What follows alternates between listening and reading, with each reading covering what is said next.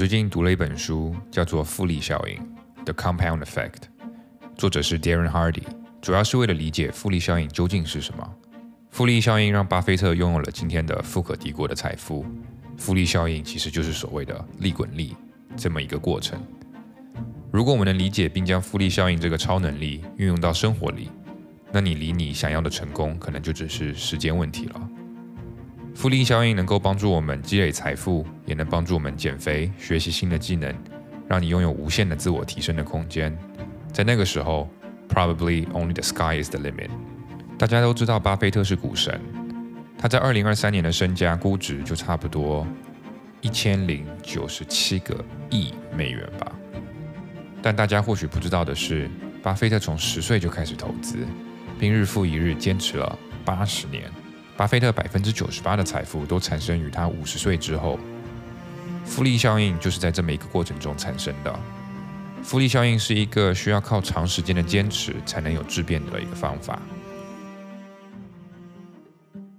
现在我们来假设一个场景：假设有人向你提出以下两个选择，选择 A，让你每天同一个时间投入三十分钟的时间去复盘、去学习、去思考，并展现自己的进步。然后在第一周结束的时候，你将获得十块钱。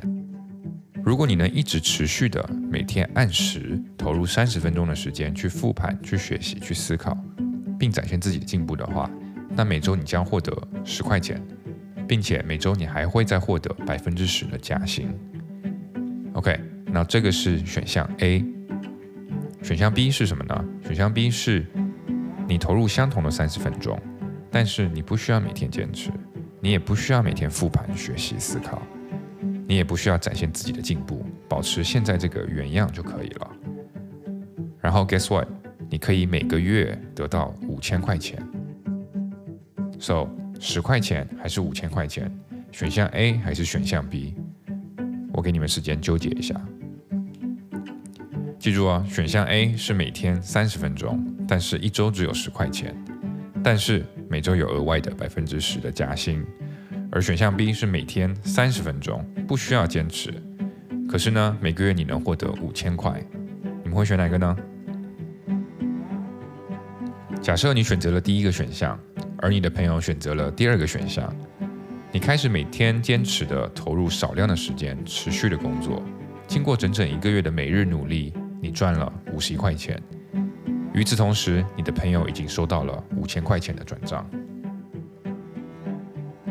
到了第二个月，你的朋友开始向你炫耀，因为他在不需要每天辛苦工作的情况下，已经挣了一万块钱了，而你每天坚持辛苦的工作，只赚了一百二十五块八毛一。此时，你的家人也开始劝你，快接受选项 B 吧。但是你并不灰心，因为你相信自己正在做的事情，你知道艰苦的工作一定会有回报的。到了第三个月，你的亲友们觉得你是一个蠢蛋，因为你只赚了两百三十五块两毛四。他们认为你做了一个愚蠢的选择，并在此时恳求你接受选项 B。但是你不理会他们，你继续坚持前进努力的工作。很快的一年过去了，你只挣了一万五千五百四十一块钱，而你的朋友挣了六万块钱。他的生活无比舒适，想买什么就买什么。几乎没有什么烦恼。与此同时，人们开始公开的嘲笑你，嘲笑你放弃了一个那么容易挣钱的好机会。直到第十六个月，你才赚到和你朋友一样多的钱。这时候，你的家人和你的朋友只有一句话：“这天终于啊！”在经过六十个月每天的坚持工作，并在每周结束时获得百分之十的加薪。此刻你才开始看到复利效应显著的结果，因为下一个月你一个月挣了四万块钱，在下一个月之后，你又赚了五万九千块钱，在第六十个月过后的二十四个月里面，你一口气挣了两百二十万块钱，平均每年一百一十万元，而此时你的朋友每年还是只有那固定的六万块钱，你的家人和朋友都感觉到 WTF，怎么会这样？大家可以看一下本期节目的封面图，就可以看到复利效应所带来的一个收入变化。这个案例所阐述的是，每天如果你能做出与你大愿景一致的小而明智的 action。虽然他们不起眼，但他们可以带你去往看似无法企及的那些远大的目标。复利效应的作者 Darren 曾经多次采访那些非常成功的企业家，并发现不止巴菲特，基本上所有 billionaires 亿万富翁都在运用复利效应。Darren 觉得最有意思的点是，复利效应的结果往往非常惊人，但是在当下的每一天里，其实是没有什么感觉的。每天的变化几乎微乎其微，你每天做的微小改变，并不会立即产生显而易见的效果，更不可能有那种“你看，我跟你说吧，这么做才能挣大钱”的效果。不过也不奇怪，为什么我们大部分人通常不会选择选项 A？因为当今的宗旨是一切都得快。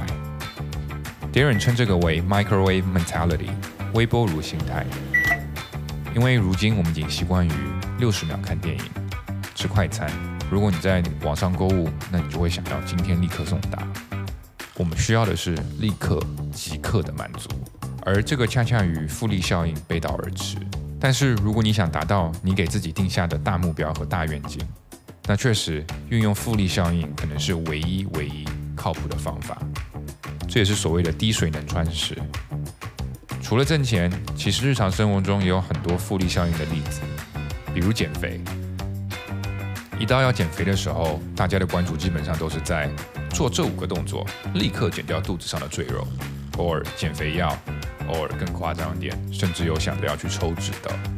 反正大家要的就是快。而且还是得自己在不做任何功的情况下，就要把一切的肥减掉。可是你有没有想过，这些肥肉其实也是日复一日的慢慢长起来的，并不是因为你吃了一顿宵夜，然后第二天你就看不到自己的脚趾头了。复利效应是可以双向的，可以极好，可以极坏，这都是复利效应。人类通常都很擅长看今天能得到什么。或者这周能完成什么？但是很少有人会以年甚至十年为单位的去思考回报。